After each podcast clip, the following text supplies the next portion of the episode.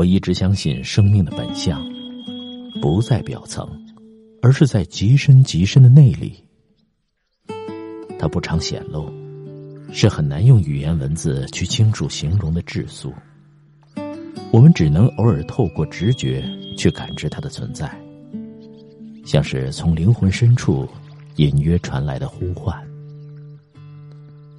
总是在无法预知的时刻，或是从书页间的一个段落。或是在人生长路上的一处转折，那感动忽然来临，我们心中霎时充满了，可能是伴随着刺痛的狂喜，也可能是一种神圣而又甘美的无法言传的站立，恍如有种悲悯从高处对我们俯视，又恍如重逢那消逝已久的美好世界，那生命最初始的。对一切美好事物似曾相识的乡愁，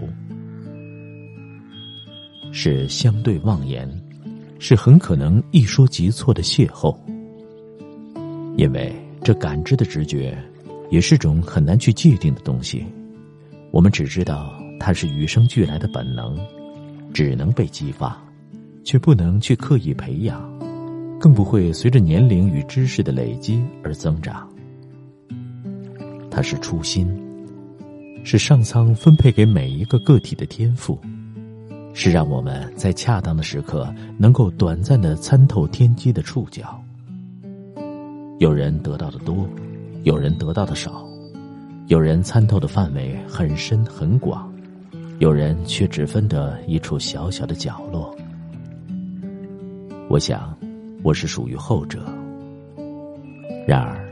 即使只有一处小小的角落，我也常在那难得的时刻突然来临时慌乱的不知所措，更不会用言语去清楚形容，非得等到时间慢慢过去，等到自己逐渐安静下来之后，我才可能在灯下用文字来试着为那些已经消逝了的光影造像。我多么希望。在不断的衡量、判断与取舍之后，能够找到一种最精确的方式来表达出这种感动，以及我对于能拥有这种感动的生命的珍惜。这就是我所有的诗以及散文的创作动机。台湾的诗人向明说：“诗人越天真，写出来的诗越可贵。”我深以为然。天真无邪。如夏日出发的芙蓉，可贵的就是那瞬间的饱满与洁净。但是，人生能有几次那样的幸福？只要是不断在成长着的人，心中就会不断的染上尘埃。读诗写诗，其实就是个体在无可奈何的沉沦中，对洁净饱满的初心的渴望。我逐渐领悟，这渴望本身。也能成为诗的气质。饱经世故之后的我们，如果能够在沧桑无奈之中还坚持不肯失去天真，恐怕是更为可贵的吧。正如同向明先生大部分的作品，最令人低回之处，几乎都是从这样的基调中出发的。